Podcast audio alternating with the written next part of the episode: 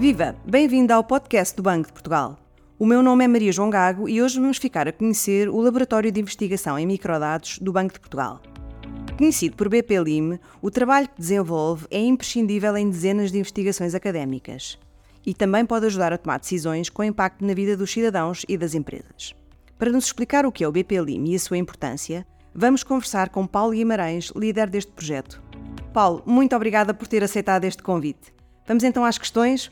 O que é e o que faz o BP Lim? Obrigado, Maria João. É um prazer falar sobre o BP Lim, como poderá calcular. Uh, o BP Lim é o laboratório de microdados do Banco de Portugal, como já, como já disse. Está aqui localizado no Porto e iniciou a atividade em 2016. Ele faz parte do Departamento de Estudos Económicos, mas trabalhamos em estreita colaboração também com o Departamento de Estatística. E é uma unidade pequena, tem seis colaboradores permanentes e alguns estagiários durante o ano. Agora, sobre o que faz. Ok, isto. Vamos então tentar explicar o que é que o BP Lim faz. Foi decidido pelo banco, há, há uns anos atrás, que deveria disponibilizar a informação que tem de microdados, que o, o banco tem bases de microdados muito relevantes, para que os investigadores pudessem utilizar essa informação para estudar a economia portuguesa. Essa informação é uma informação muito rica. Pode dar-nos alguns exemplos dessas bases de dados? Sim, sim. Eh, um dos exemplos é a base da Central de Balanços, outra a Central de Registro de Crédito.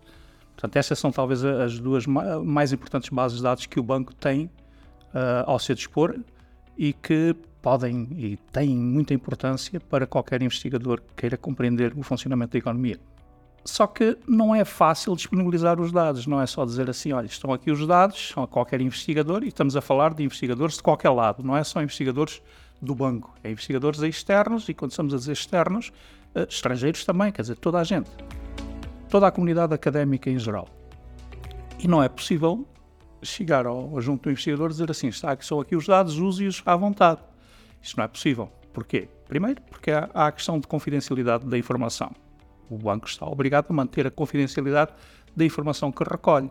E, portanto, nós temos de ter mecanismos que permitam que os investigadores analisem essa informação sem tomarem conhecimento de qualquer informação privilegiada. Depois, estamos a falar de bases de dados muito complicadas, bases de dados que têm milhões de observações, que são recolhidas, no caso da CRC, mensalmente, portanto, pode imaginar as dimensões brutais destas bases de dados e que mudam ao longo dos anos, as coisas que há alterações que são introduzidas nas bases de dados e, portanto, é preciso também ter um conhecimento profundo sobre estas bases de dados. Para podermos tirar o melhor proveito, não é, dos para dados, poder, é? E para, para que se possa entender e explorar os dados. A gente tem de os entender, acima de tudo. Dito isto, também há a questão das técnicas. Isto não é uma base de dados pequenina que a gente pode carregar num Excel e começar a olhar para ela há técnicas específicas para lidar com bases de dados grandes como são estas. E, portanto, os investigadores também têm de ter esses conhecimentos. E têm também de ter capacidade computacional, porque não é num computador, no portátil habitual em que trabalham, que eles vão trabalhar com uma base de dados dessas. Finalmente, e isto é muito importante para a questão da investigação, há a questão da replicabilidade. Hoje em dia, quando se faz investigação em economia, é necessário, se o objetivo é pelo menos a publicação numa revista de de, científica de qualidade, é necessário garantir que qualquer outro investigador pode replicar esses resultados.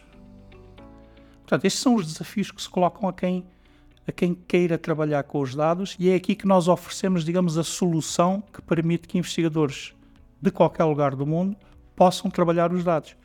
A questão da confidencialidade, nós temos métodos próprios que nos permitem disponibilizar a informação, fazer com que os investigadores trabalhem os dados sem nunca os verem, nos casos, da, por exemplo, da CRC.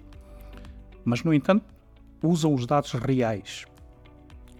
O conhecimento dos dados, nós documentamos essas bases de dados, publicamos informação sobre os dados, harmonizamos as, as, as diferentes bases de dados quando é, o, quando é o caso. Sobre o conhecimento de técnicas, nós fazemos workshops uh, todos os anos fazemos workshops, damos formação a estagiários, ensinamos a trabalhar com estas bases de dados, porque eles são futuros investigadores que, que aqui estarão, portanto apostamos nisso. Sobre o tratamento dos dados, o modelo que nós, que o banco utiliza para permitir o acesso dos investigadores externos é um acesso que é feito nos próprios servidores do banco. Portanto, um investigador externo, quando acede aos nossos dados, ele, vai, ele não precisa de se preocupar em ter nem acesso ao software, nem acesso à capacidade computacional. Usa a, a, infraestrutura do banco. Uhum. Então, como é, que, como é que um investigador pode, de facto, usar os dados do, do, do BPLIM? Primeiro, deixe-me tornar claro que a utilização dos dados do BPLIM é apenas para fins de investigação e, e não para, para, qualquer outro fim. Uh, o processo é, é, relativamente simples. O que ele tem de fazer é uh, preencher um formulário. Portanto, no caso de um, de um, investigador externo, ele tem de entregar o CV, o, o seu currículo vitae, e assinar um acordo de confidencialidade. Toda essa, toda essa interação connosco pode ser feita por via de e-mail. Uh, ele tem acesso a essa informação no nosso website. Nós temos um website do, do BPLIM, onde temos lá todos esses formulários, explicamos o modo como se pode fazer o acesso à informação e já agora o, o website está todo ele em inglês, precisamente para permitir que qualquer investigador de qualquer lugar do mundo nos possa uh, contactar. Queria também perceber uh, a que tipo de, de, informação é que tem acesso. Já nos disse que as bases de dados da, da Central de Balanço e da Central de Responsabilidades de Crédito. Uh, Sim, essas disso... não são as únicas bases de dados a que temos acesso. Portanto, temos de distinguir duas coisas. Uma são as bases de dados em que nós, que nós temos e que, e que disponibilizamos a investigadores externos, mas temos também bases de dados que temos recolhido e disponibilizamos a investigadores internos e que não as podemos ceder a, a investigadores externos. Mas, em relação ao, tipo de informação, nós temos um website que é do, do BPLIM. Lá encontra-se a informação das bases de dados que podem ser disponibilizadas a externos, com os respectivos manuais e com manuais também que lhe permitem perceber como é que pode aceder ao servidor externo, como é que se faz a ligação. Portanto, tem lá toda a informação que precisa para trabalhar no, no, nos dados e para, para, para nos solicitar o acesso à informação. Nós temos também, em termos de, de disponibilização da informação, temos também um GitHub e nesse GitHub disponibilizamos também informação adicional para aquele investigador mais avançado. Quer perceber quais são as ferramentas que nós utilizamos, quer usar containers, que são. Não interessa, mas, mas são uh, soluções uh, informáticas que existem para que garantem a replicabilidade dos dados. Portanto, para o investigador mais avançado, temos também um GitHub. Toda essa informação é pública. Uma vez que o investigador uh, submete o seu projeto, que nós o aprovamos, nós, aquilo que fazemos é dar-lhe acesso a uma conta no nosso servidor externo para acesso remoto. Ele pode aceder de qualquer lugar do mundo, onde esteja, acede à informação lá. E quando acede a essa informação, ele vai transformá-la. Não interessa exatamente, uh, portanto, ele tipicamente usa um software tipo Stata ou R ou Python ou o que seja, gera outputs esses outputs são por nós analisados para garantir que a confidencialidade da informação é mantida. Depois de nós percebermos que esses outputs que não, não põem em causa, mantêm a confidencialidade da informação, nós enviamos esses outputs. E esses são os outputs que ele usa na sua investigação. Muito bem. Além das bases de dados que são do próprio Banco de Portugal, através do BP Lima é também possível ter acesso a bases de dados de outras entidades? Uh, sim, mas.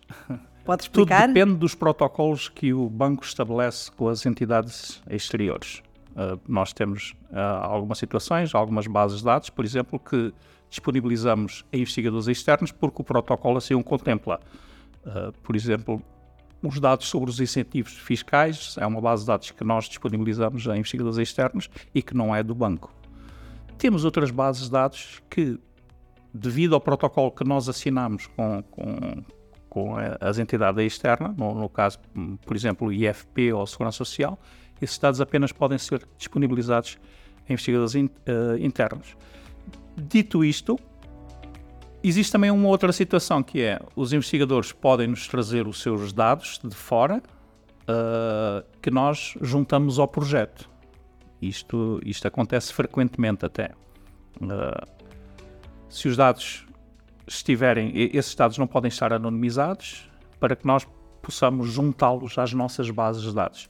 Aí obriga-nos também a aplicar algumas técnicas para que eles não possam, a partir dos dados que conhecem, identificar dados nossos, das nossas bases de dados.